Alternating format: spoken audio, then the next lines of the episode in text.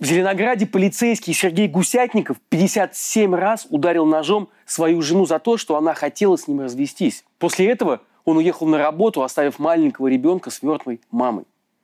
Его осудили на 10 лет, а теперь просто сравните. Журналистки из Барнаула Марии Пономаренко дали 6 лет колонии за пост об авиаударе по драмтеатру в Мариуполь. В Ростове-на-Дону слесарь Александр Петренко сжег свою гражданскую жену и мать троих детей. Позже он рассказал, что хотел проучить супругу, которая поздно пришла домой и поэтому облил ее какой-то спиртосодержащей жидкостью, а потом якобы случайно уронил рядом зажженную сигарету. Суд в это поверил и приговорил Петренко к ограничению свободы всего на один год. В Омске 36-летний муж 8 часов убивал свою жену. Соседи слышали крики «Иди вымой свою поганую кровь!». Полицейские, которые приехали по вызову соседей, позвонили в дверь, но им никто не открыл, и они уехали. Просто уехали. Уже потом на допросе мужчина заявил, что убил жену, потому что та вовремя не накормила их трехлетнего сына. Эта история произошла в январе 22 года, и приговора на момент этой съемки все еще нет. Таких историй тысячи. Стоит только ввести в любом поисковике «убил и сбил супругу» и открываются прямо ворота в домашний ад. Мужчины нападают на женщин с кочергами, топорами, с тесаками, бензопилами. Я не утрирую и не приукрашиваю. Это все обстоятельства реальных уголовных дел. Такие чудовищные по своей жестокости случаи возможны еще потому, что в России и законодатели, и правоохранители довольно снисходительно смотрят на саму проблему домашнего насилия. По их мнению, проблема эта сильно якобы раздута, а те, кто считают иначе, просто расшатывают скрепы и покушаются на основы российского уклада. Интересно, что это за уклад такой? С вами я, Павел Каныгин, это формат разбора, и сегодня мы поговорим о том, почему российские депутаты, духовные лица и деятели культуры, да и сам Владимир Путин никак не хотят признавать семейное насилие преступлением. И зачем им эти традиционные ценности, фундамент которых – жестокость к близким.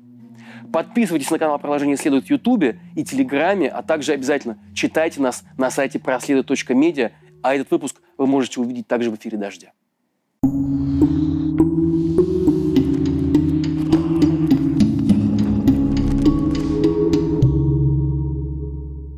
Каков истинный масштаб проблемы домашнего насилия?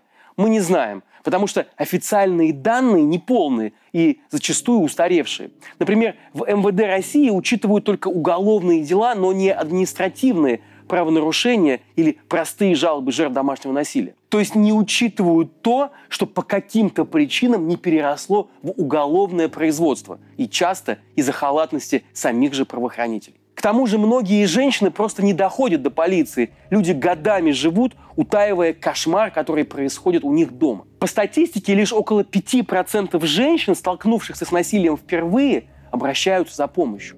И то они обращаются чаще всего к родственникам и к друзьям. Естественно, все эти случаи не попадают в официальные сводки. Еще меньше известно о насилии в отношении детей и пожилых родственников. Кому они могут пожаловаться? Но даже те заниженные цифры, которые у нас есть, ужасают. С 2021 года Генпрокуратура ежемесячно публикует данные о количестве преступлений, совершенных в отношении членов семьи или секс-партнеров. Раньше эта статистика была недоступна. Так вот, по данным Генпрокуратуры, каждое пятое убийство и каждое третье изнасилование в России происходит внутри семьи. У правозащитников и исследователей этой проблемы цифры еще кошмарнее. В два ковидных года 71% убитых женщин погибли не от рук преступников в темных подворотнях, а от рук близких, партнеров и родственников. Команда консорциума женских неправительственных объединений проанализировала опубликованные приговоры с 2011 года по 2019 и выяснила, что за это время от рук партнеров или родственников погибли больше 12 тысяч женщин. Для сравнения, за 10 лет афганской войны погибло 14,5 тысяч советских военнослужащих. А еще эти данные правозащитники сравнили с международными, которые публикует ООН. И оказалось, что Россия – это абсолютный мировой лидер по партнерскому насилию. В России партнеры совершают 53% убийств, а, например, в странах Африки в среднем на порядок меньше, всего 38%, хотя и эта цифра ужасна. В Европе же этот показатель составляет еще меньше – 29%. То есть это у нас дом самое опасное для женщины место, а загнивает при этом, как нам говорят, почему-то Европа. Причина, конечно, не в том, что российские мужчины какие-то особенные, склонные к насилию. Нет. Хотя стоит сделать оговорку, что участие в нынешней войне в Украине не пойдут на пользу психике мужчин. Однако насилие было и есть абсолютно во всех странах. Но разница в реакции на него общества и государств. И с первым, и со вторым у нас есть большие проблемы.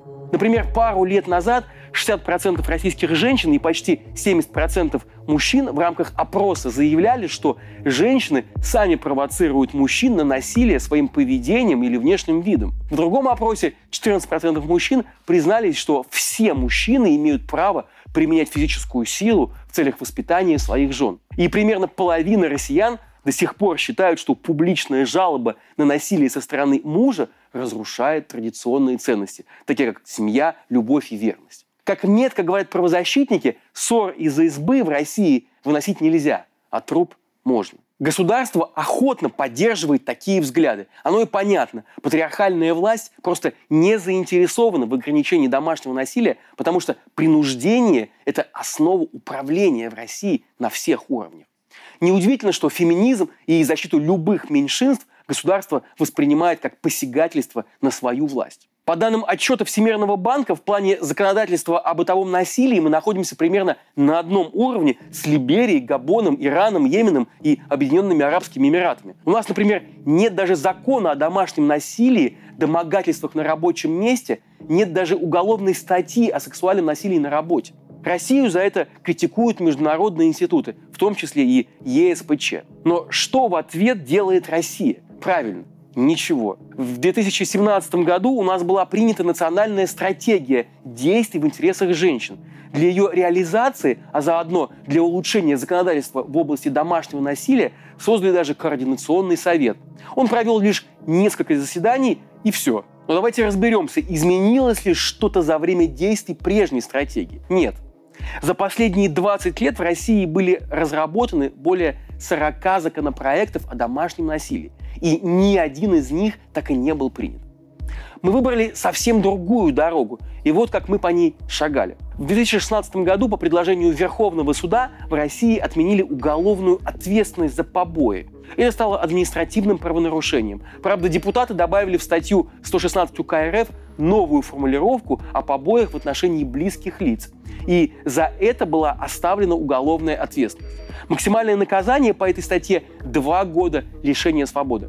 Предполагалось, что это как раз и позволит бороться с домашним насилием. Поправка к закону очень не понравилась некоторым родительским организациям и РПЦ.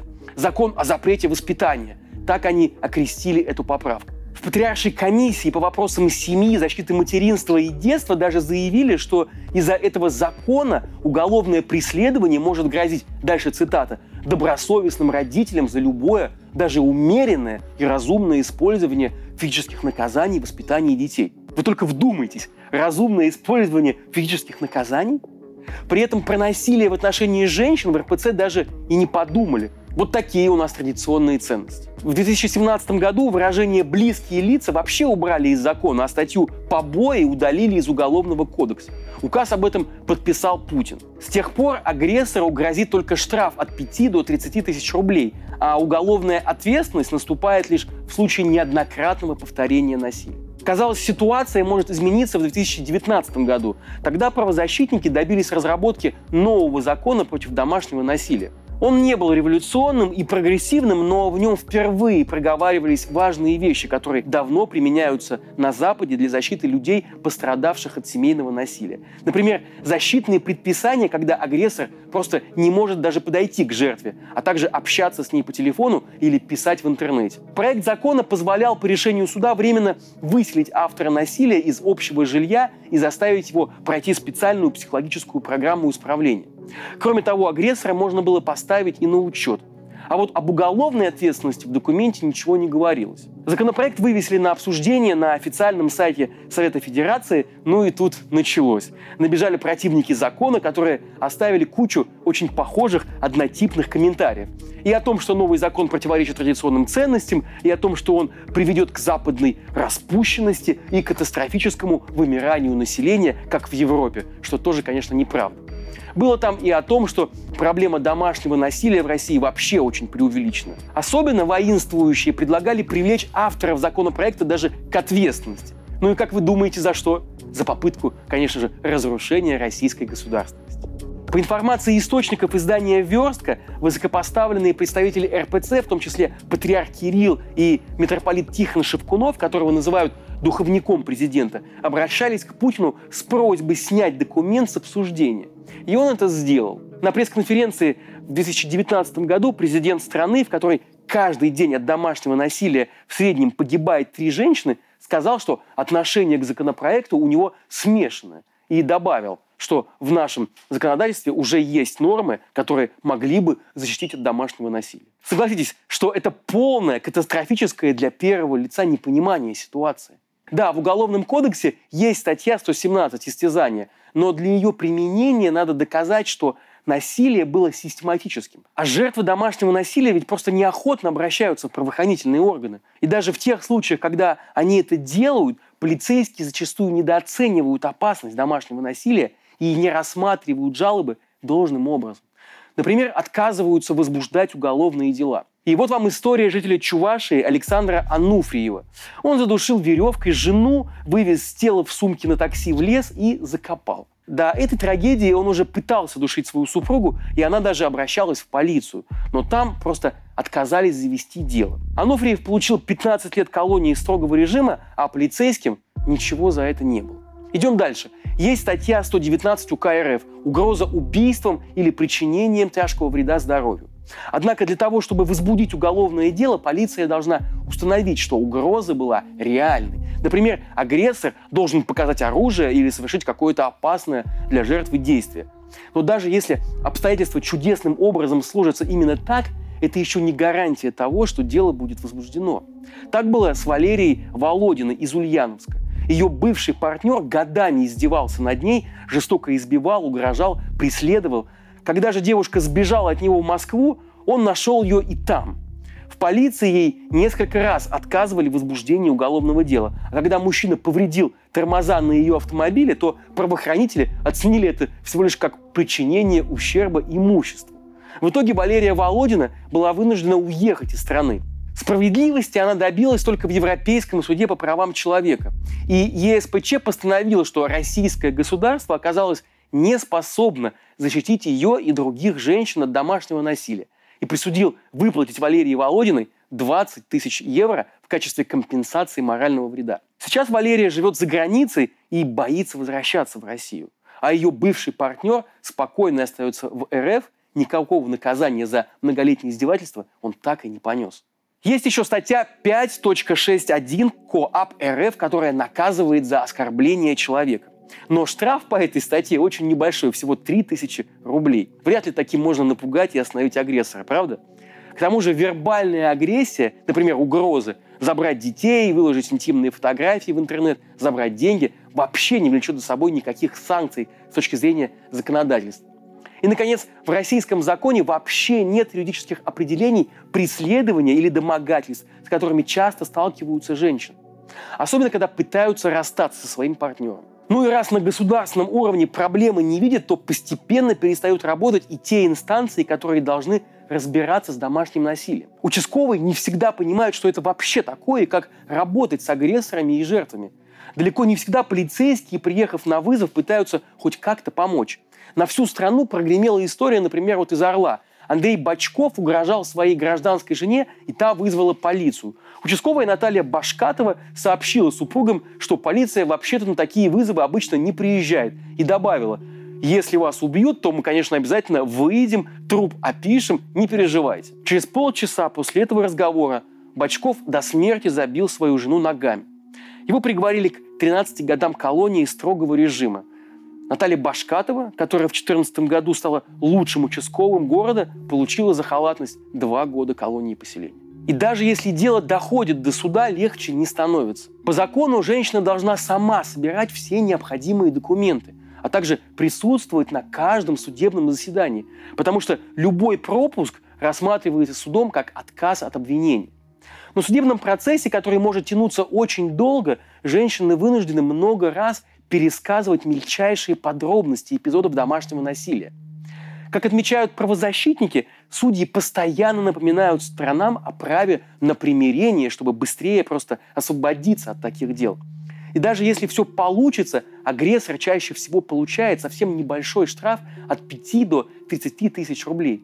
И эти деньги зачастую идут еще и из общего бюджета. То есть женщина сама в конечном итоге расплачивается за то, что ее избили. Очень часто во время судебного процесса жертвы продолжают жить вместе с агрессорами. Временные приюты, где можно получить жилье, юридическую и психологическую помощь, есть не в каждом регионе, и мест в них катастрофически не хватает. Часто эти приюты открывают НКО или НПО, многие из которых уже признаны иноагентами. Например, Центр насилию нет. Его директор Анна Ривина, тоже иноагент, считает, что их включили в список иностранных агентов как раз из-за их борьбы за введение закона о домашнем насилии. То есть в логике власти за покушение на основы и вот эти вот самые устои. Не надеясь получить защиту в полиции и суде, некоторые жертвы пытаются защитить себя сами. И насилие выходит на новый уровень. Правозащитники проанализировали уголовные дела, в которых женщины были осуждены за умышленное убийство. И оказалось, что примерно в 80% этих дел имело место домашнее насилие. Похожая ситуация с уголовными делами и в отношении женщин, которых осудили за убийство при превышении пределов необходимой обороны. В 83% этих дел женщины также защищались от своих партнеров. Этот бесконечный круг насилия можно и нужно остановить. Но для этого надо просто понять, что избиение и оскорбление в семье – это никакие не традиционные ценности, а самое обычное преступление, за которое обязательно будет наказание. Сколько еще сотен и тысяч женщин должны погибнуть, чтобы наша страна, наконец, начала это осознавать? И нужны ли в таком случае нам эти основы и устои, делающие настолько несчастной нашу страну? Продолжение следует. Продолжение следует. Это независимые медиа, и нам очень нужна ваша поддержка. То, что вы можете сделать прямо сейчас, это очень просто. Подпишитесь на YouTube-канал «Продолжение следует» и обязательно нажмите на колокольчик. Мы делаем интервью и разборы благодаря вашим донатам на сервисах Patreon и Boosty. Если каждый, кто посмотрел это видео, переведет даже небольшую сумму, условно 50 рублей, это поможет нам и дальше выпускать интервью и разборы, а еще публиковать статьи и заниматься расследованиями для веб-сайта нашего издания. Он называется проследует.медиа. Это всего несколько минут вашего времени. Все нужные ссылки вы найдете в описании под этим видео. Жмите колокольчик и остаемся вместе.